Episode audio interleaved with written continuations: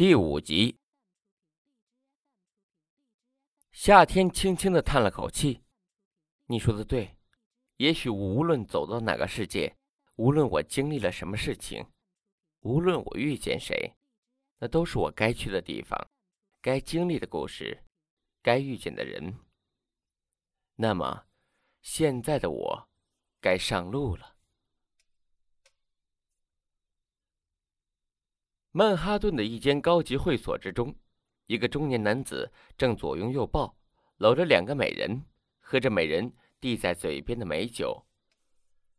两个女人衣着并不暴露，反而非常得体，均是一身名贵的晚礼服，和中年男子笔挺的西装相得益彰。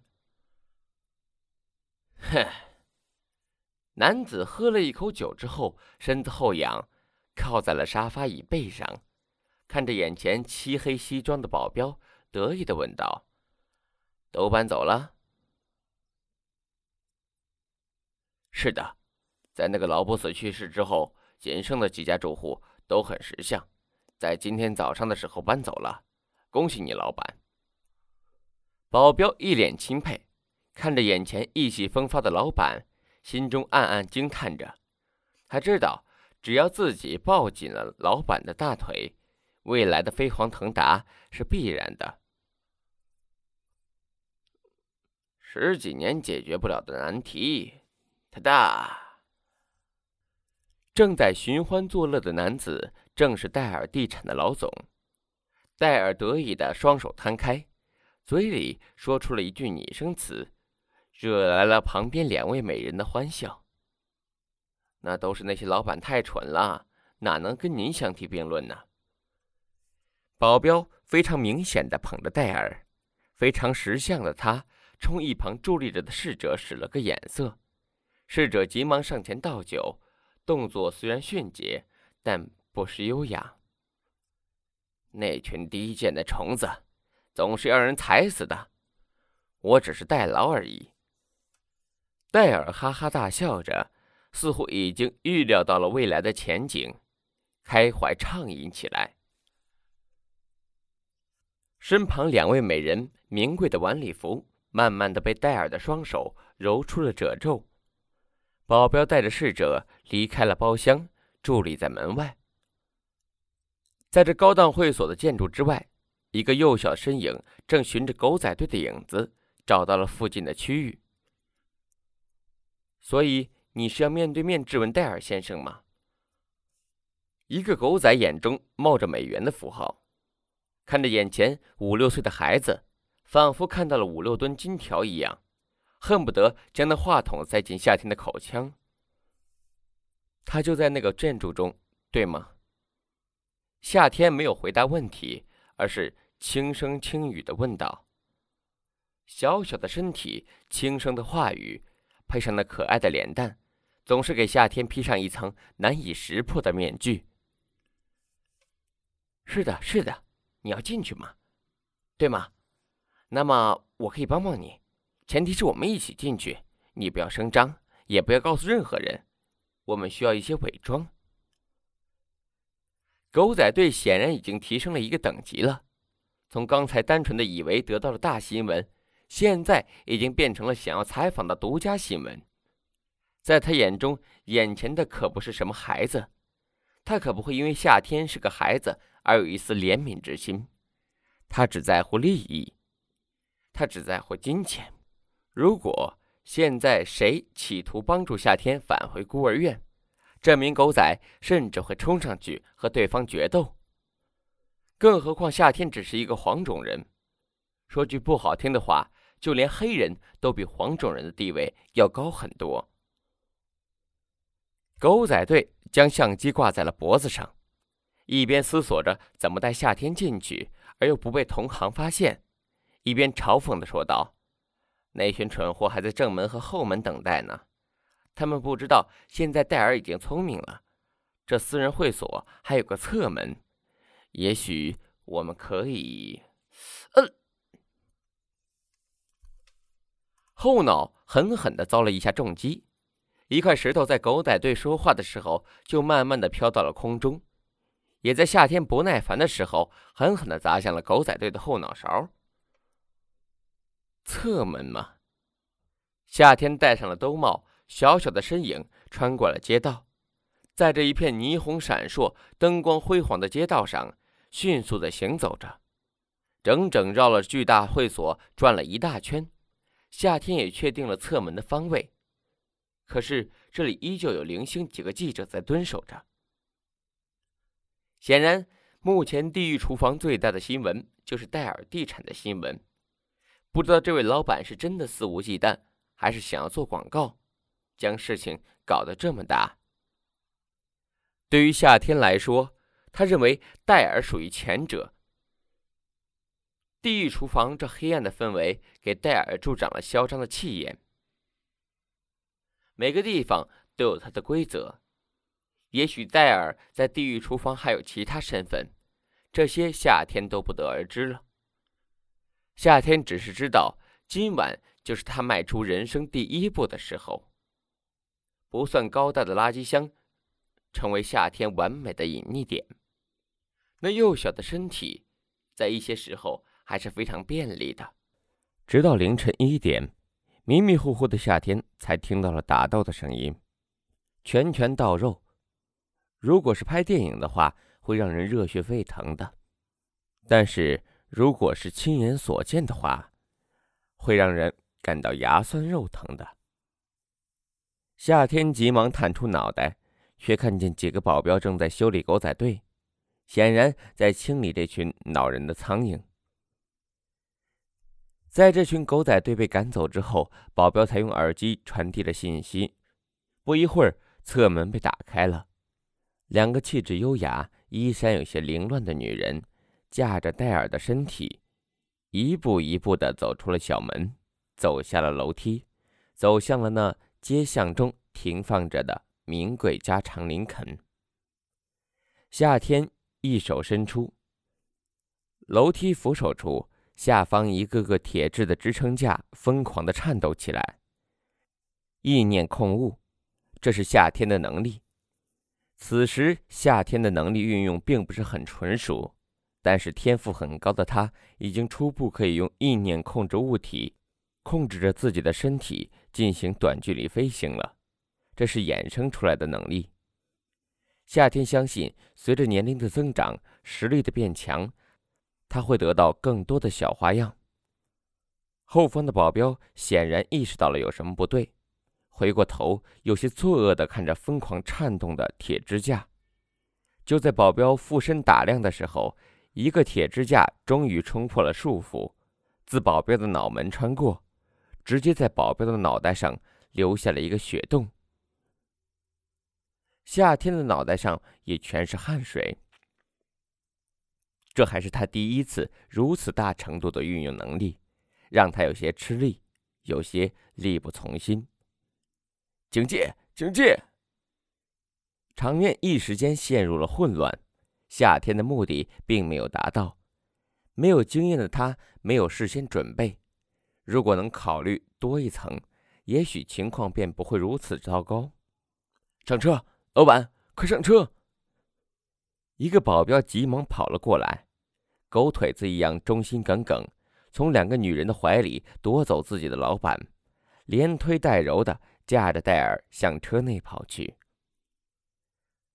那染满了血液的铁支架飞快地窜了过来，刺穿了保镖的后背，却因为力道和角度的关系，冒出的头部刺进了戴尔的肋骨。戴尔那刺耳尖叫声响彻了夜空，但是在夏天的耳中听来是如此的美妙。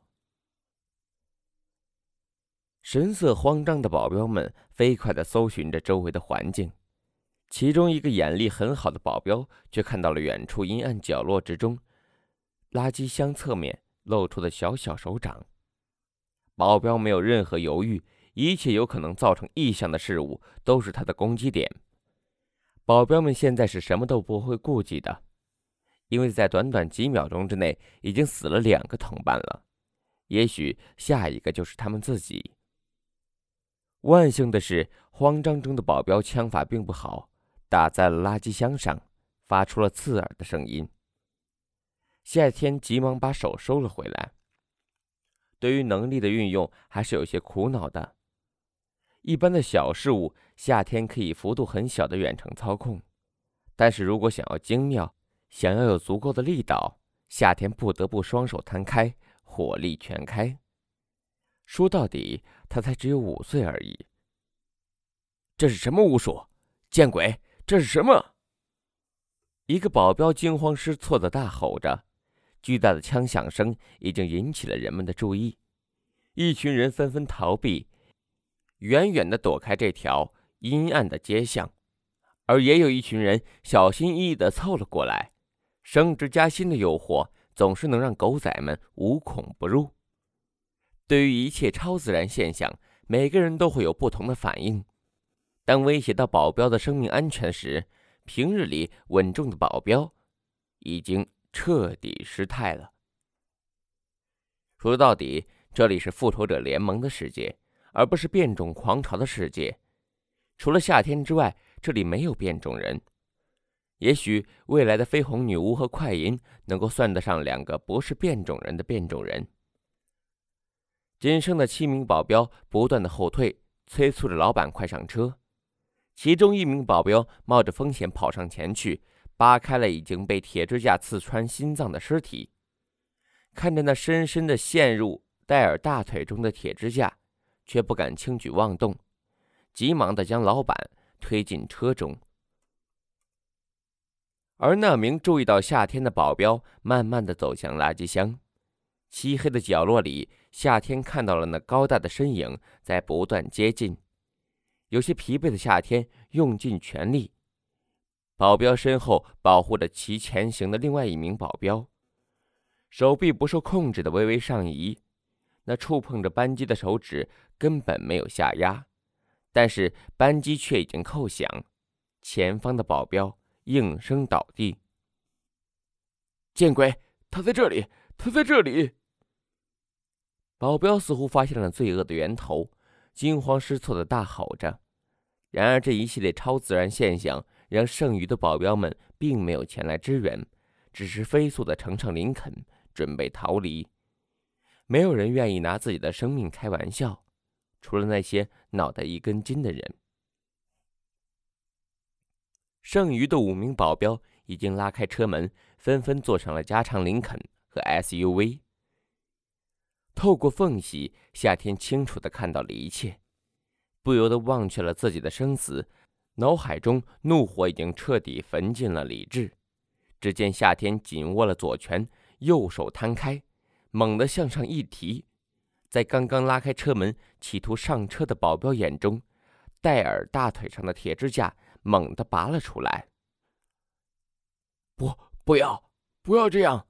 求求你放过我，我可以给你一切，我给你一切你想要的东西。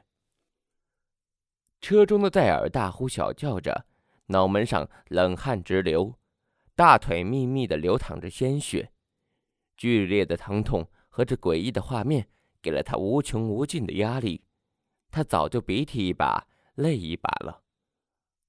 老板，狠狠拉上车门的保镖，一手握住空中的铁支架，却怎么也移动不开。那铁支架的顶端顶在了戴尔的下颚上，坚定有力的前行着。戴尔不断的向后退去，连滚带爬，已经退到了最后方左侧的车窗，手指慌忙的扒着车门，惊慌失措之下，却怎么也打不开车门。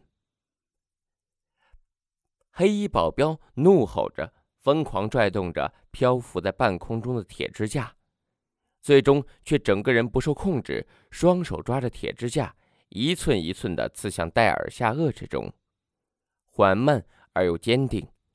几秒钟之后，力道突然变大，狠狠地向上一提，将戴尔的脑袋刺穿成了冰糖葫芦。戴尔刚刚还意气风发的面庞，此时已经变了模样，牙眦尽裂，泪水和血水弥漫着脸颊，死状极为凄惨。这就是地狱厨房的规则：在这无数个地狱厨房区域中，阴暗的街巷里，流逝了各种各样的生命，富商并没有赦免权。夏天一屁股坐在了地上，气喘吁吁，背靠着墙壁，鼻尖满是垃圾的恶臭味，虚脱了一般，喘着粗气，身上已经被汗水浸透，好像刚刚洗过澡一样。地狱厨房的规则似乎也同样适合夏天。就在夏天没有来得及喜悦的时候，那名一直小心翼翼、缓慢追踪过来的保镖从垃圾后面闪身出来。当看到夏天时，他神情微微一愣。他无论如何也想象不到这里竟然有一个孩子。难道就是这个孩子捣的鬼吗？这怎么可能啊？又或许刚才发生的一切都是幻觉，可后方的尸体是货真价实的。而此时，夏天满头大汗、面色惨白的模样，真的能引起人们的保护欲和怜悯欲。我我听到了枪声，我好害怕。夏天举起了双手，哆哆嗦嗦的说着，声音哽咽。看着眼前黑洞洞的枪口，霎时间痛哭流涕。要说夏天是个奥斯卡影帝，那倒是不至于的。他因为能力使用过度，已经虚脱的模样，确实很像受到了极度惊吓。保镖咽了口唾沫，拖着枪托的左手有些颤抖，右手第三根手指不断的伸直、弯曲。似乎在经历着内心的挣扎，最终狠狠地闭上了双眼。黑洞洞的枪口对准了夏天的脑门巨大的枪响声划破夜空。保镖仿佛松了一口气，身体有些放松，睁开双眼，却看到夏天翻滚到了一旁的身体。